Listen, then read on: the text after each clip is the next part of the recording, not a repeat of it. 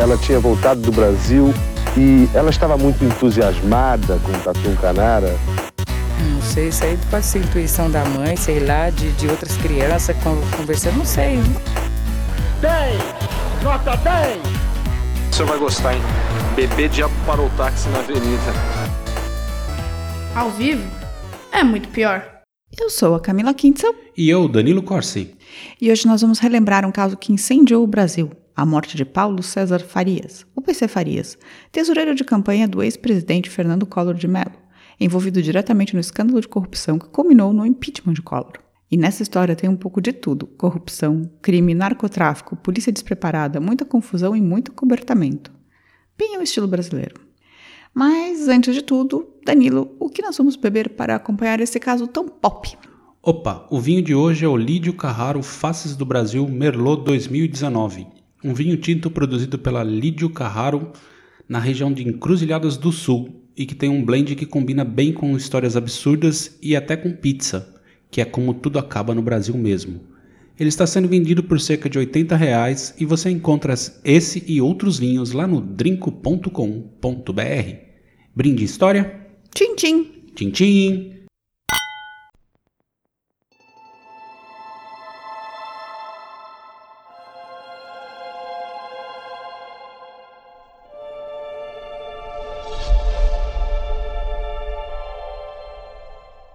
Paulo César Farias era uma pessoa conhecida no Brasil todo. Na década de 1990, chegou a ser o malvadão do país, responsável por um dos maiores escândalos de corrupção da história e pela queda de um presidente. Um trilhão. Desde o impeachment de Collor, o PC já havia protagonizado uma fuga espetacular por meio ano, sido preso e já tinha sido libertado novamente. Em 1996, PC estava tranquilo. Separado de sua mulher, com quem tivera dois filhos, namorava Suzano Marcolino, com 26 anos. Ele tinha 50 né? O clássico tiozão com a novinha. É. Morava metade do tempo em Maceió e metade do tempo em Guaxuma, em uma casa de praia a 30 quilômetros ao norte da capital de Alagoas. E foi justamente ali, em Guaxuma, no dia 23 de junho de 1996, que PC Farias e Susana Marcolino foram encontrados mortos pelos funcionários da casa, cada um com um tiro no peito. A, part a partir daí, muita, mas muita, muita confusão. Do que, que você se lembra dessa história, Danilo? Ah, de muita coisa, assim, que supostamente ela teria matado ele e depois se matado, várias, várias picaretagens do jeito. Lembro que ele fugiu do Brasil também e foi reconhecido em algum lugar, assim, sei lá, na Inglaterra, em algum lugar alguém viu. Eu vou ele, contar assim, onde ele foi reconhecido.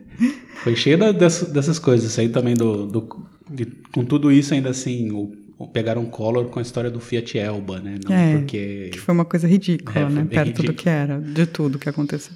Mas conta aí. Bem, para começar, eu vou refazer um pouco dos passos, passos do dia anterior à morte dos dois, para a gente chegar bem no crime, tá? PC tinha ficado na casa de praia nos últimos dias. É importante dizer que PC só se encontrava com Suzana lá, nunca na mansão em Maceió, onde os filhos de PC, de 16 e 14 anos, ficavam com frequência quando voltavam do internato na Suíça. Chique. Chique. Eles namoravam há algum tempo, desde que Susana começou a visitá-lo na prisão e os dois engataram um namoro. Mas línguas dizem que Susana era uma garota de programa, e PC se afeiçoou a ela quando ela ia visitá-lo na prisão. Tipo, ele tinha um disque puta, é isso? É, basicamente a prima dela meio agenciava a Susana, e aí levou ela pra prisão para conhecer o Paulo César Farias, e aí eles começaram... Mas isso tem, tem base mesmo ou é achismo? Não, dizem que era o que estava acontecendo, mas são mais más línguas. Ah, Ninguém tá. provou nunca nada. Entendi. Mas ela namorou uma galera, assim, até o Collor, ela tem umas saídas com o Collor. Enfim. A mãe de Susana não queria que ela namorasse, mas ela dizia que PC a tratava muito bem e dava tudo o que ela queria. Ele já havia comprado um carro zero para ela e aberto uma boutique, a Lady Blue. Boutique? Uma boutique feminina. Mas voltando antes do crime, Suzana tinha, Suzana tinha voltado de São Paulo no dia anterior, onde conhecera o dentista Fernando Coleone, que cuidara de seus dentes. Fernando Coleone? É, Coleone. E de ela, ele cuidou dos dentes dela e um pouco mais. Eles saíram para jantar e tal. Entendi. Nessa viagem, Suzana também tinha soltado mais de 17 mil reais em cheques sem fundos, fazendo compras na Oscar Freire e esperando que o PC cobrisse sua conta. Ah, ela deu um cheque sem fundo. Diz que ela fazia isso com frequência, estourava o limite do cheque especial e ele cobria. Tá certo, né? Então. De volta a Maceió, ela foi chamada a jantar com os irmãos de PC, Cláudio e Augusto, na casa de praia. Cláudio foi para lá, bebeu uns aperitivos, mas não ficou para o jantar. Augusto e a namorada, Milane, ficaram. O garçom da mansão serviu vinho, champanhe e uísque em grande quantidade para todos. O irmão Augusto foi embora a uma hora da manhã. Os PMs que trabalhavam como seguranças falaram que cerca de três horas depois, às quatro horas da manhã, houve uma grande discussão entre PC e Suzana. E depois eles não ouviram mais nada. Nem tiros. Mais nada. Aí é importante dizer quem estava na casa nesse momento, porque era uma galera. Adeildo e José Geraldo eram os seguranças da noite e que eram PMs de folga. Também estavam o vigia da casa, Manuel, o garçom, Genivaldo, e os caseiros, Leonino e Marise. Pela manhã, os novos seguranças, Rinaldo ou Reinaldo, dependendo, cada hora aparece de um jeito, e Josemar renderam ao Deido e José Geraldo, né, que já haviam, haviam passado a noite, e eram também dois PMs, então eram... Ele tinha quatro PMs como segurança. Sempre os PMs. É, dois à noite e dois de dia, tá? Sempre a casa tinha quatro, dois PMs de plantão. Fora o vigia da própria casa, assim, né? Que não era do PC. Às nove horas da manhã, Marise foi limpar a sala e viu um pouco de serragem perto de uma parede. Ao passar a vassoura, encontrou uma bala de revólver. Estranho, né? Perdidaço ali, né? É, no meio da sala. Com isso e o silêncio vindo do quarto, os seguranças se assustaram e ligaram para Augusto Farias, né, o irmão do PC, que disse que eles deveriam arrombar a janela. Teoricamente, eles arrombaram a janela e encontraram os dois, PC e Suzana, mortos na cama. Aí avisaram Augusto, que ligou para o secretário de segurança de Alagoas, que por sua vez ligou para o delegado que quis, não para o que deveria. Sabe, tipo... Sim, esqueminha, né? É, basicamente o Augusto não ligou para a polícia, ligou para o secretário de segurança. E o secretário de segurança, tipo, tinha que ter ligado para um delegado, mas ele falou: não, não vou ligar para esse aqui. Tudo muito certo, né? Já começou bem. Quando o delegado chegou ao local, por volta das 11 da manhã, tinha um monte de gente lá, entre amigos e parentes. Dizem que circularam até 30 pessoas no local do crime. Ou seja, não dá para preservar nada, né? Não daria para saber nada ali. Não dá para. É, 30 pessoas circulando, parente, amigo e tal. Aí começou o drama dos erros em sequência. Não tiraram as impressões digitais das louças do jantar ou do café da manhã, nem da maçaneta da porta do quarto. Só fizeram exames de resíduos nas mãos de Suzana e PC. Não fizeram exames nas mãos de nenhum dos seguranças, caseiros, funcionários, visitas, nada. Eles já estavam com uma narrativa montada, né, ali. Então. Não era uma investigação sé séria, né? Aí eles mandaram corpos, os corpos para os EML, mas os corpos no EML precisaram ser abertos com faca de cozinha, pois Alagoas estava num estado tão terrível de falta de recursos que não tinha nem equipamento para o legista fazer autópsia direito. A autópsia, sem termômetro, chegou à conclusão que os dois morreram entre 5 e 7 da manhã e a tiros. É um, uma boa margem de horas aí, 5 a 7. Não, tudo bem, eu acho que a margem tá, tá certa. Duas horas não é tanto, assim, só para rigidez cadavérica, que foi o que eles consideraram, né? Eles acharam pólvora na mão de Susana, mas não na mão de PC. A caixa das balas do revólver estava no porta-luvas do carro dela. Não acharam nenhuma impressão digital na arma, nem dela, nem de ninguém. É, ela tirou, se matou e limpou a arma antes de morrer, né? Uhum. Não acharam. É... Ah, outros peritos falam que a pólvora nas mãos dela poderiam ser nem ser da arma, mas de fósforo que ela usava para acender cigarros porque faltavam outros elementos, porque parece que quando você atira, além de pólvora fica antimônio e chumbo, uns outros elementos na sua mão, não é só pólvora, sabe? Entendi, mas eles não conseguem descobrir isso assim então, no exame? Então, né? É isso. Talvez sejam fósforos, talvez seja pólvora. A história oficial diz que o PC tomou três garrafas de champanhe, aí tirou uma soneca, bebeu uísque. Então os visitas chegaram, eles beberam vinho, comeram camarão e arroz e depois terminaram os dois só, quando o Augusto saiu, a garrafa de uísque. Mas nos exames de sangue só acharam álcool etílico no sangue dos dois, assim, não tinha nenhuma outra droga. E a dosagem dos dois não estava tão alta. Os técnicos que fizeram o exame acreditam que eles estariam quase sóbrios na hora que morreram. Se ele bebeu tudo isso que você falou aí, não tinha como ele tá sóbrio. É, então. Porque, então, um lado diz que eles beberam, tipo, uma garrafa de uísque, três garrafas de champanhe e mais uma garrafa de vinho. É verdade, agora que eu lembrei que tem um legista da Unicamp que vai aparecer, né? Vai, vai. Mas badam, é... badam, não é? Badam. O badam, badam, badam, badam, enfim. Mas aí, então, assim, tipo... E outros dizem que os caras que fizeram o teste de sangue falaram que os caras não estavam com uma taxa de álcool tão grande, assim, no, no sangue. Lembra que o lado oficial diz que os dois morreram no começo da manhã, com uma diferença de meia hora, mais ou menos? entre um Sim. e outro? Pois os exames dos estômagos posteriores dizem outra coisa. Outro estudo diz que ela morreu pelo menos três horas depois de ele ter morrido. Ou seja, a narrativa de hora aí já coloca o Augusto na, na brincadeira, né? Não, assim o PC teria morrido duas e meia da manhã e a Suzana pelo menos às cinco e meia.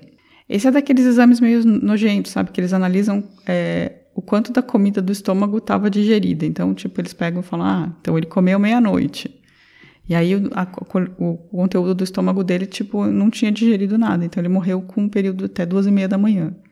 E o dela, tipo, já tinha feito toda a digestão. Então, não tem como falsificar o conteúdo de estômago. Então, Ah, não, mas o laudo sim.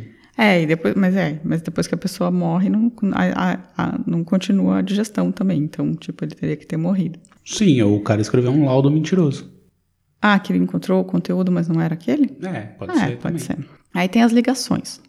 Suzana fez três ligações que a gente saiba durante a madrugada que caem na caixa postal do dentista em São Paulo. Gente, Eu vou ler as mensagens para você, tá?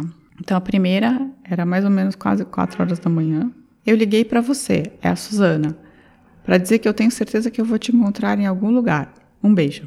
Mas atenção, ao fundo dessa mensagem, a perícia posterior encontrou uma voz de homem que fala: O que você está fazendo? Te arruma, te arruma. E a Suzana responde: Me arrumo. A segunda mensagem ela deixa uma hora depois, quase 5 horas da manhã. Fernando, é a Suzana. Eu liguei para dizer que foi muito bom conhecer você. Eu nunca pensei que ia conhecer alguém como você, tão humano. Eu nunca vou esquecer você. E a terceira mensagem, poucos minutos depois. Queria dizer que amo você. Nunca vou esquecer você. Vou encontrar você nem que seja na eternidade, nem que seja no outro mundo. É, bom, ela sabia que tava ferrada, mas é meio assustador, né? Creepy, coitado desse dentista. Ele acordou no dia seguinte e encontrou essas três mensagens na caixa postal. E depois descobriu que ela estava morta e ele encontrou, entrou em contato com a polícia para mandar as mensagens. Né? Bem, isso foi às 5 horas da manhã.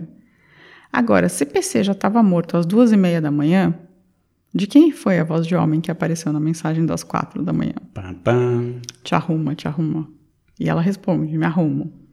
Provavelmente a pessoa que matou o PC, né? E depois, como os seguranças ouviram uma, uma discussão às quatro horas da manhã? Se o PC já estava morto às duas e meia. E como não ouviram os tiros? Boa pergunta. Várias perguntas a serem respondidas, né?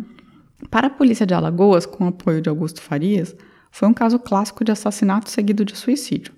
Suzana estava com medo que PC a deixasse, então matou dormindo e depois, em desespero, deu um tiro no seu próprio peito. Complicado se matar com um tiro no próprio peito, né? Não, até que tem gente que dá tiro no próprio coração, mas. Não, tem, mas não é algo comum, né? Bem, para corroborar isso, eles conseguiram testemunhas de que a arma era dela, a caixa de balas estava no carro dela e Augusto Farias disse que PC havia se apaixonado por outra mulher. Também fizeram um perfil psicológico da Suzana sem falar com ninguém, chegando à conclusão que ela era instável e suicida, tá? Tudo muito bonitinho. Com a polêmica causada por essa tese, que já era a solução do caso em menos de 40 hoi- 48 horas, eles acabaram chamando o Badã Palhares. Porque, assim, tipo, ninguém estava acreditando nessa tese, sabe? Tipo, foi meio...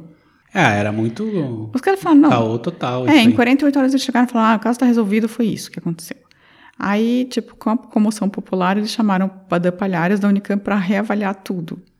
E aí, o que o Badã Palhares fez um circo, ele foi até, até Alagoas, né, até Maceió, ele exuma os corpos e faz toda a pesquisa de volta para chegar exatamente ao mesmo resultado, que corrobora a visão da polícia.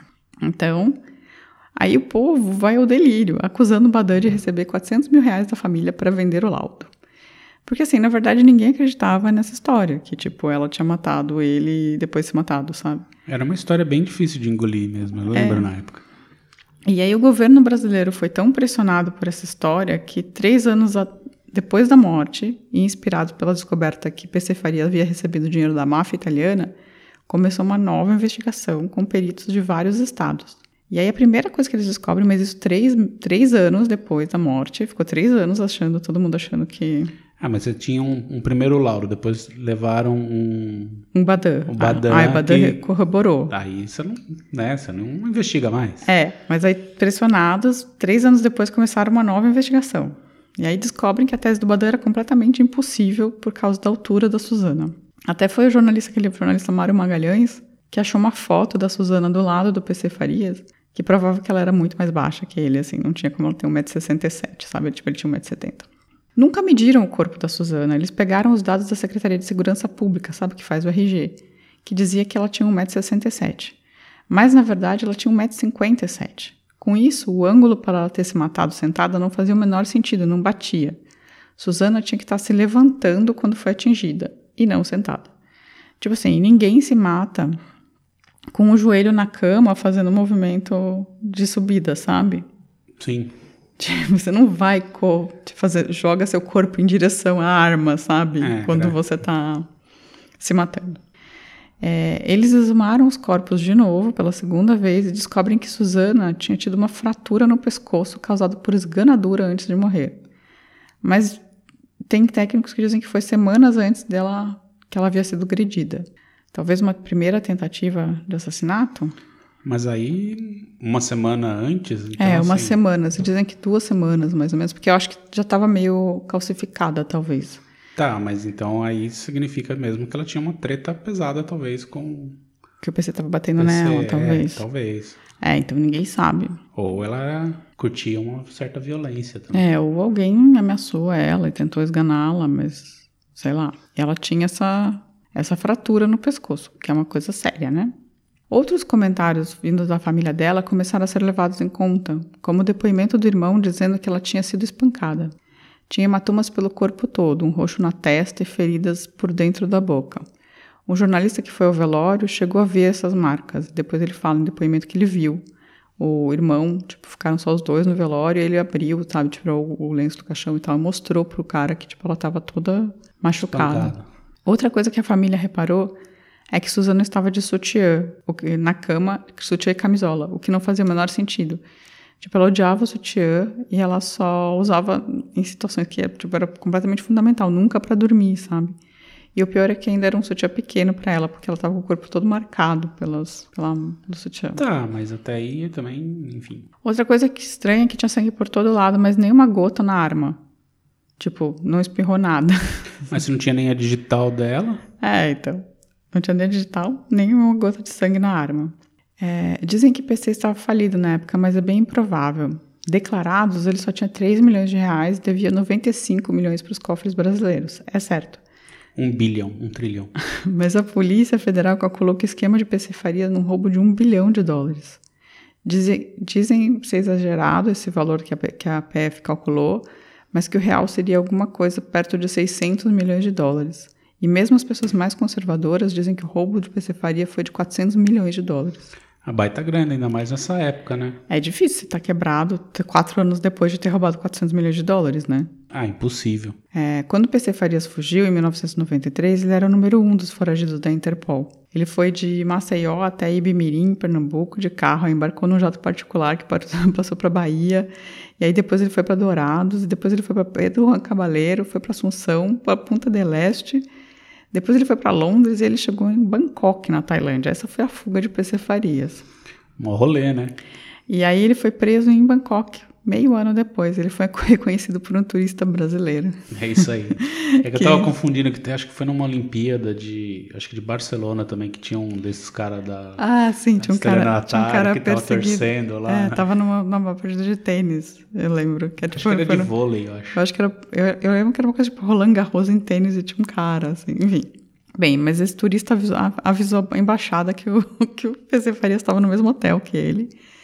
Ele tinha fugido em junho e ele foi pego em novembro, tá? De 93. O, o advogado do PC falou que ele só conseguiu sair do Brasil e depois do Uruguai pagando 600 mil dólares para Interpol, Interpol Brasil e 400 mil para Interpol Uruguai. O que você acha disso, Danilo? Ah, não, não me surpreende. Nessa época foi descoberto que o PC Farias tinha 15 contas correntes, sendo que a principal era na Holanda. Mas tinha mais seis na Suíça, cinco nos Estados Unidos, uma na Inglaterra e uma nas Ilhas Caimã.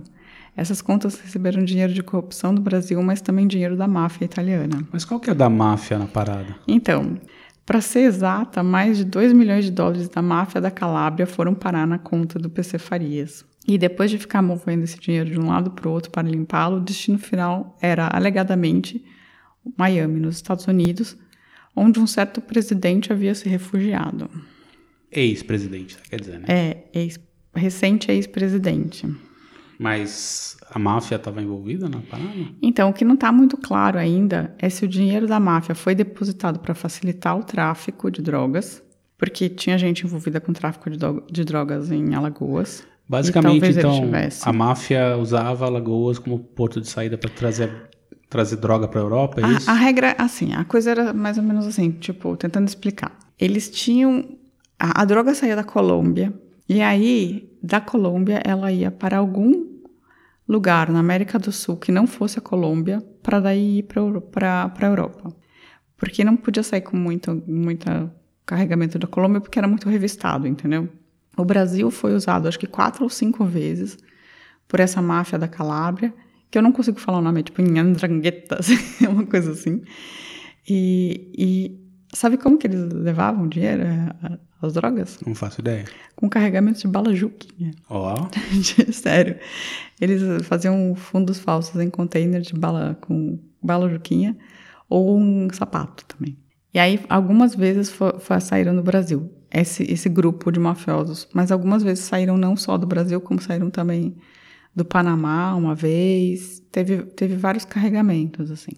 Então, como o PC Farias ele era envolvido com uma galera, tanto na Argentina quanto na Colômbia, e, e também no Panamá, ele tinha um monte de offshore, algumas pessoas acham que ele facilitou, em alguns momentos, esse, esse transporte de drogas. Outros acham que, na verdade, esse dinheiro da máfia faz parte de 5 milhões de dólares que foram sacados em dinheiro para barrar o impeachment do Collor. Teoricamente, a máfia italiana estava ajudando a dar dinheiro para barrar o impeachment do Collor, porque o fato de o PC Farias e o Collor no governo facilitava os negócios. Então, e aí diz que eles. é, tanto é que esses 5 milhões de dólares foram sacados mesmo pelo PCI em dinheiro. E parece que essa. Para comprar chocolate. para comprar chocolate para todos os deputados. E foi distribuída essa grana, 5 milhões de dólares.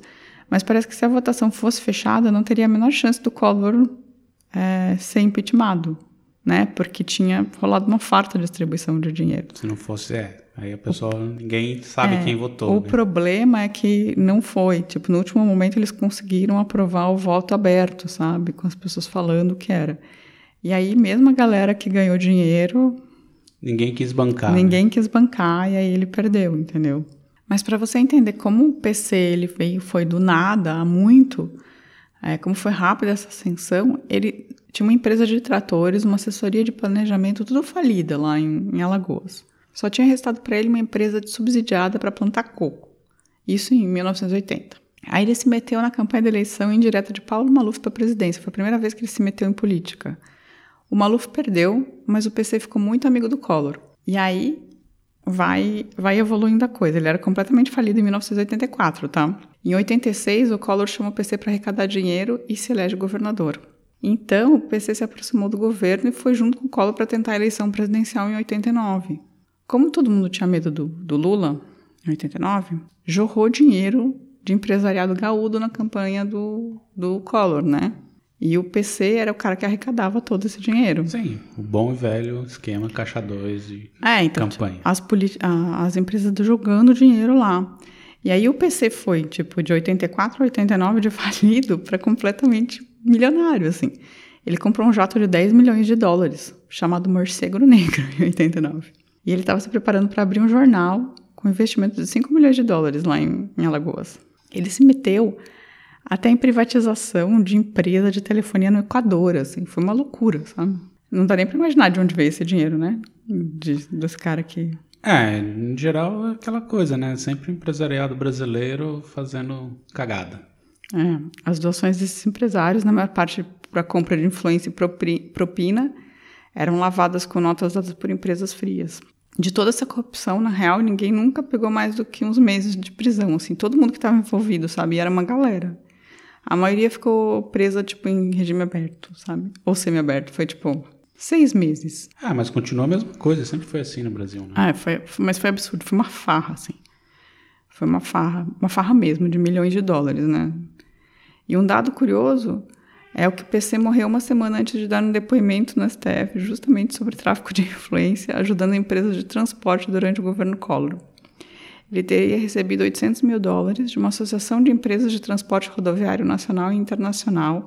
E no dia seguinte, olha que coincidência, Zélia Cardoso de Mello, ministra da Economia, reajustou as passagens de busão em 17%. Você está ensinando alguma coisa? Não. Estranhamente, o PC também foi visto pagando contas particulares de Zélia, da Zélia, mas foi tudo coincidência. Você continua insinuando coisas. Não estou insinuando nada, estou falando que foi tudo coincidência. Ah, tá. Ele recebeu 800 mil dólares. No dia seguinte, ela da empresa de busão. No dia seguinte, os, os preços das passagens de busão puderam subir 17%. A Zélia se mandou para Nova York e nunca mais voltou, né? É. Com as descobertas que faziam é, todo mundo duvidar da versão oficial do crime passional, os olhos do, do mundo se viraram também para Augusto Farias, que virou tutor dos sobrinhos e começou a administrar o patrimônio desaparecido de PC Farias. O irmão, o irmão. É, e aí vamos lá. Dois dias depois da morte dos dois, a família queimou o colchão e os lençóis, dizendo que estava tudo fedendo. Mas isso ainda não eram provas? Eram. Também lavou o quarto todo, arrancando qualquer possibilidade de prova. Jogou Cândido. O celular de Suzana sumiu. Tanto é que eles só sabem das três mensagens porque o dentista tinha mensagem na caixa postal dele, né? Outra coisa estranha é que os documentos de Suzana foram devolvidos para a família dela com a parte da assinatura recortada. Coita. Imagina, tipo, você recebe a identidade da sua filha, mas aí onde está a assinatura dela tem um recortado. assim. Fizeram na hora ali, né? É. A janela do quarto não havia sido arrombada como os, os seguranças tinham dito, a mando de Augusto. Né? Lembra que os seguranças falaram, ah, Sim, sim. a janela foi arrombada. Eles não acharam nenhuma, nenhuma sinal de que tinha sido arrombado. Muita gente acha, na verdade, que o mandante foi o Augusto Farias. Rinaldo, um dos PMs que era testemunha e também possível assassino, foi morto em uma emboscada com vários tiros na cara, pouco tempo depois. Augusto, é, eu já tinha falado, virou tutor e dizem que ele pegou o dinheiro. É, se ele virou tutor dos filhos do PC, ele fica responsável pela administração do dinheiro É, até só as que crianças o dinheiro do PC né? também não era tão legal assim. O dinheiro do PC estava em lugares, né? Estava em lugares contas Duvido que tenha numeradas. sido recuperado. Outro argumento contra Augusto é que ele ficou pressionando pela versão, essa versão de homicídio seguido de suicídio. Ele divulgou para a imprensa que a que PC queria terminar com a Suzana para ficar com uma tal de Cláudia Dantas, uma mulher de bem, super religiosa, e que teoricamente o Paulo César tinha se encantado, só que essa mulher nunca apareceu, na verdade, sabe? É, uma galerinha também tentou subornar os delegados que estavam cuidando da investigação. A proposta era dinheiro para não prosseguir com o indiciamento de Augusto Farias, o que foi gravado pelos delegados. Pegou mal e muita gente em Alagoas tem certo que Augusto Farias mandou matar o irmão. Mas aí seria, nessa hipótese, é uma motivação apenas financeira. Financeira e também para, tipo, porque o Paulo César era testemunha de muita treta, sabe? Que os dois estavam envolvidos. Ah, tá. Supostamente o Augusto também fazia parte do, de um esquema. Ele fazia vários. É, então agora a gente vai entrar nessa parte. assim. Augusto Farias ele ficou fragilizado depois dessa história e ele acabou virando alvo de uma CPI do narcotráfico. Parece que ele estava envolvendo com quadrilhas de roubo de cargas, né, e tráfico de drogas. Só, só tem gente boa ali. É, tipo uma família, né? É. Ampliando a história do tráfico, basicamente alguns dos, dos traficantes italianos que entraram pela primeira vez pelo Brasil justamente pelos aviões de PC Farias e aviões da família Lira, que tem o Carlos Lira e o João Lira, que estão ali, tipo, na Câmara no Senado até hoje, sabe? São os usineiros da, galera, da, da região. A questão é que esses aviões do PC é, usavam com muita frequência o hangar presidencial enquanto o Collor estava Ué, mas até aí é, já levaram cocaína no avião presidencial Então, parece que isso já- pousar mafioso no hangar Então, é um parece problema. que isso já estava acontecendo antes, sabe? Cocaína e mafiosos. O, o tráfico ou envolvimento com lavagem de dinheiro explicaria os depósitos da máfia calabresa. Assim, basicamente, todo mundo tinha algum motivo para matar o PC, sabe? Todo mundo. O irmão Augusto para tomar os negócios. A máfia italiana porque ele sabia e a máfia também estava sendo pressionada na Itália e tinha uma investigação sobre essa relação. As empresas de transporte por conta da CPI, Fernando Collor por causa das mutretas várias, né? E gente do governo também por outras mutretas. Teve político chantageado e comprado, empresário que dinheiro que doaram dinheiro em troca de favores que nunca vieram, assim, tipo, todo mundo queria matar o PC. Era um cabra marcado pra morrer mesmo, né? Não, ele era, né? E assim, mas o Augusto Farias é um dos principais suspeitos. Ele chegou a ser indiciado, mas depois deram um abafo. Até porque ele tava no local, né? Assim, então Ele tem tava. muita, muita coincidência. E os ali. seguranças ligaram pra ele, sabe? Foi tudo muito, sei lá, estranho. Aí Mas nunca provaram, né? que- Nunca aprovaram nada, o caso foi, foi desconsiderado. Teve mais um fato completamente absurdo nessa história, na condução da parada, que duas, equipe, duas pessoas da equipe do Badá Palhares, lembra quando ele chegou lá? Eles eram falsos legistas. Eram dois gringos, um chamado Henrico de Vaio, que era médico em Santos, e estava com um documento falso de legista, e o outro era o Hyun Kwon Kim, que era coreano e estava no quinto ano de medicina.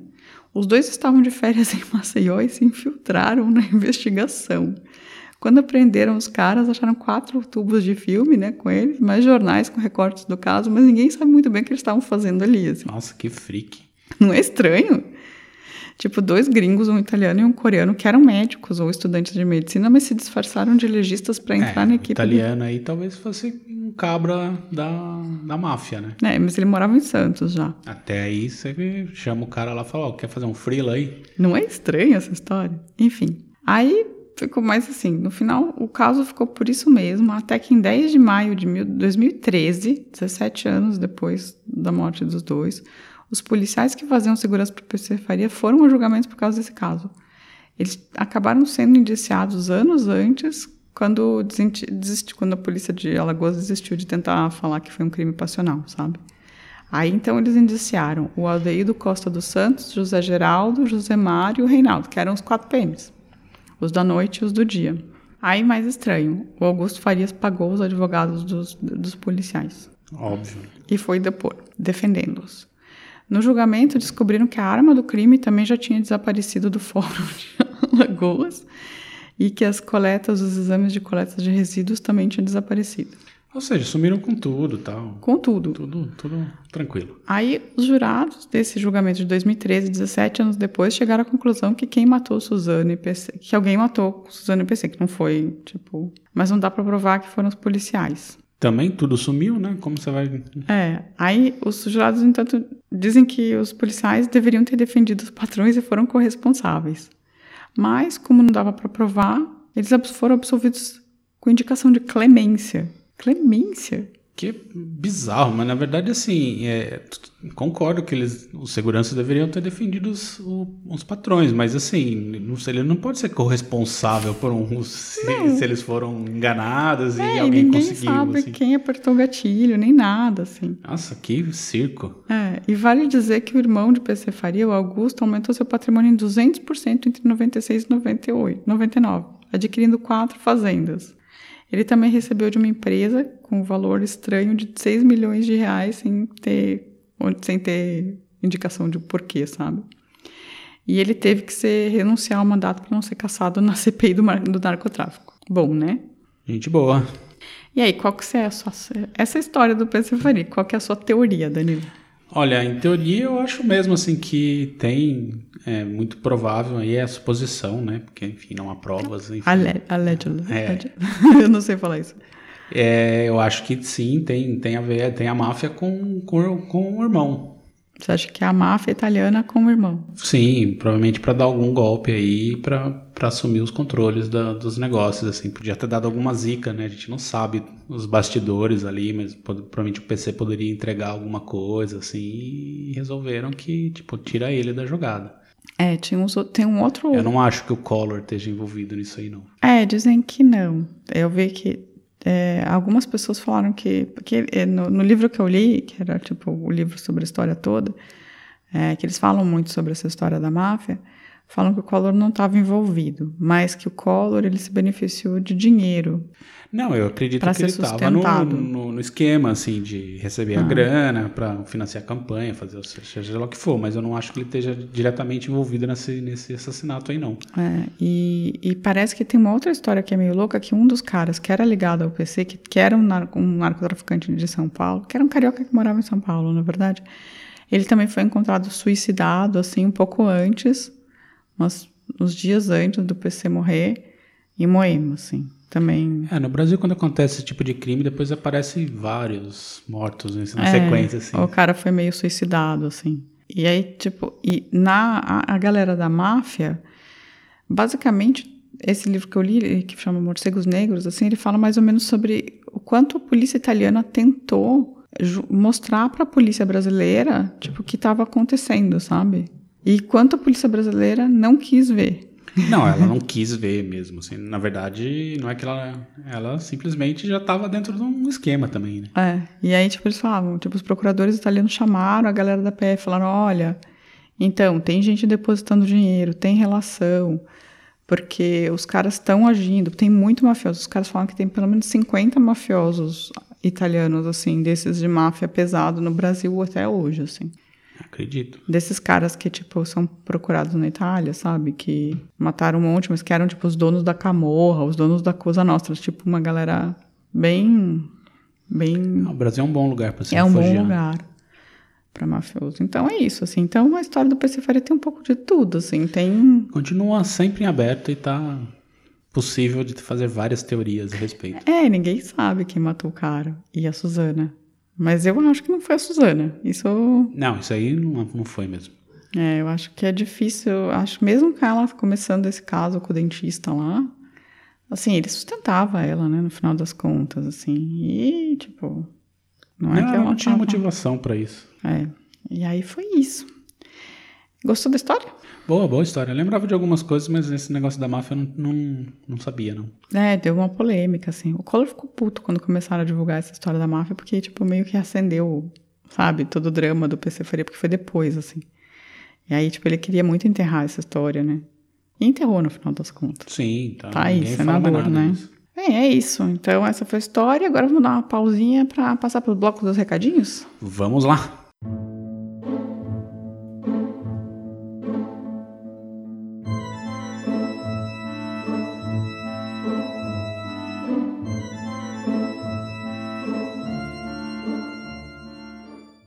Voltando, Danilo. Se a pessoa quiser contar pra gente quem matou PC Farias. Ela pode mandar um e-mail para contato@muitopior.com.br. Se ela preferir, ela pode ir ao nosso site e deixar um comentário no post, que é no muitopior.com.br. Pode também mandar um, uma direct no Twitter, arroba uhum. muito pior. Pode também mandar mensagem no Instagram. Pode no. Você abre o Instagram? Eu não abro nunca. Eu abro o Instagram. Tá, então tá. O... Pode no Facebook, que eu não entro. Eu entro. Ainda. e qualquer coisa também é um lugar de teoria de conspiração no YouTube também. Tamo é um lá. bom lugar. É um bom lugar para é um soltar teorias de conspiração. Então, se você quiser falar comigo, você manda no Facebook. Se quiser falar com o Danilo, você manda no Instagram. É, ou no Twitter. eu tô mais no Twitter. E acho que é isso. Então, Mandem mensagens pra gente. Você lembra de algum comentário pra essa semana, não? Dessa semana eu não separei nenhum comentário. Tem, tiveram alguns lá, é. mas é. não lembro de cabeça agora. É, eu também não separei. Então, perdão, semana que vem a gente traz. A gente traz uns recadinhos semana que vem. Então tá, boa semana pra vocês. E até semana que vem. Beijo. Tchau, tchau. Tchau.